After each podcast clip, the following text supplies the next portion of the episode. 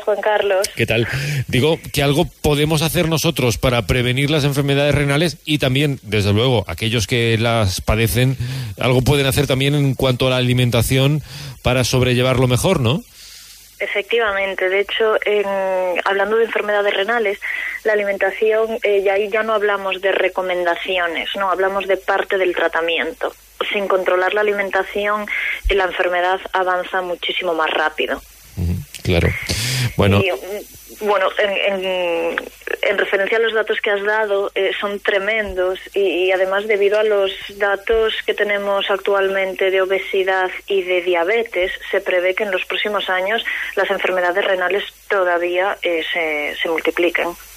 Bueno, ¿y qué consejos podemos dar, consejos de alimentación para, para aquellas personas que están ahora mismo eh, sometidas a diálisis o tienen una enfermedad renal crónica? Eh, ¿Qué pueden hacer en cuanto a la alimentación para mejorar su día a día?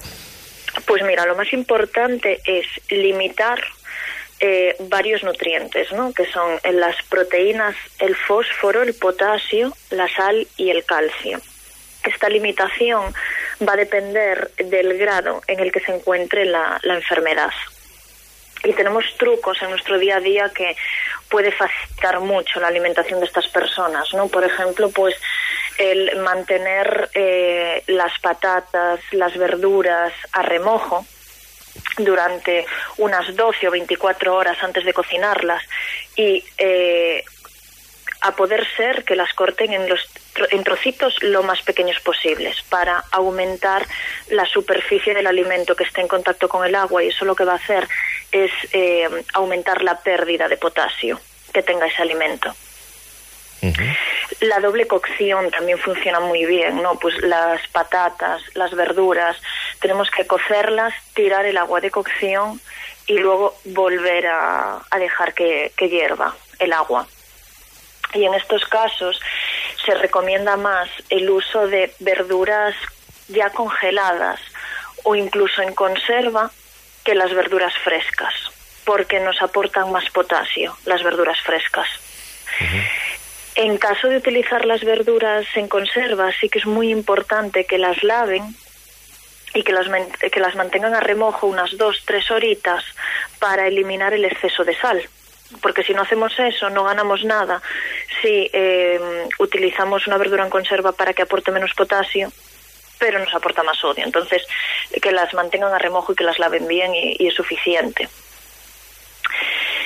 Y después bueno por, supuesto no utilizar sal de mesa. Eh, tenemos que limitar quesos, fiambres, embutidos, porque son alimentos que nos aportan mucha cantidad de sal. Y bueno, con esto y, y que la proteína, ¿no? que es pues, las carnes, los pescados, las legumbres, que no nos aporten más de un cuarto del plato como mucho, ya más o menos lo tenemos así en general. El control de eh, fósforo, potasio, sal y calcio como medida fundamental y eh, esas eh, técnicas pueden ayudarnos a controlar, eh, por ejemplo, eh, la doble cocción en los alimentos o los alimentos en remojo previamente a su, a su preparación, incluso utilizar las verduras en conserva o congeladas más que frescas porque van a tener un menor aporte de, potasio. Eh, eso para quienes padecen algún tipo de enfermedad renal, para quienes no la padecen, pero hay algo también que podamos decir para mantener sanos nuestros, nuestros riñones? ¿Alguna forma, eh, algo en lo que nos tengamos que fijar para no sobrecargar el trabajo que realizan nuestros riñones? Por supuesto. O sea, en primer lugar, tenemos que evitar el consumo de alcohol. Tiene que ser un consumo eh, esporádico. Eh, y en este caso, en personas sanas, mm, obviamente no es necesario eliminar la sal, pero sí que tenemos que controlar el consumo. Y más que eh, limitar eh, y centrarnos en la cantidad de sal que utilizamos para cocinar, que también es más importante que nos fijemos en la cantidad de sal que nos aportan los productos que compramos en el súper. Porque mm, traen eh, una cantidad tremenda de sal añadida y no nos damos cuenta, ¿no? Pues los quesos, eh, los snacks salados, algunos cereales de desayuno que aunque pensemos que son dulces, luego cuando miramos la etiqueta traen una cantidad de sal tremenda.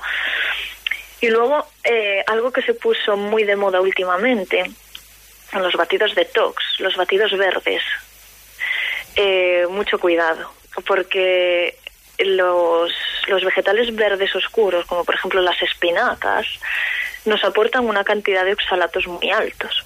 Y comer ensala eh, comer eh, espinacas obviamente es saludable, pero tomarnos un batido de espinacas cada día ya deja de serlo y nos puede hacer crear piedras en el riñón. Entonces tenemos el efecto contrario al que buscamos. ya no tenemos ese efecto detox. Sí, sí, sí, sí. Estamos haciendo justamente lo contrario para nuestros riñones, ¿eh? Efectivamente. y, y, luego mucho cuidado también con los batidos proteicos que se han puesto ahora tan de moda después de ir al gimnasio, porque nos pueden dar problemillas también a largo plazo. Claro, eh, esto al final es lo de siempre. Eh, si nos tomamos un batido, no pasa nada. Si todos los días vamos al gimnasio y al salir nos tomamos un batido, a lo mejor tenemos un problema, ¿no? Mm, puede ser que sí. Entonces, cuidado de hacer esas cosas sin, sin la supervisión adecuada, porque, porque a largo plazo la analítica nos puede empezar a dar mal. Claro. Bueno, al final eh, somos lo que comemos y al final de cómo comemos depende nuestra salud. Cada día lo tenemos más claro, ¿eh, Ángeles? La verdad es que sí. Bueno, pues la próxima semana seguimos, seguimos hablando de nuestra salud y de nuestra alimentación. Gracias por acompañarnos, Muy Ángeles. Bien, Juan Carlos. Hasta luego. Hasta luego.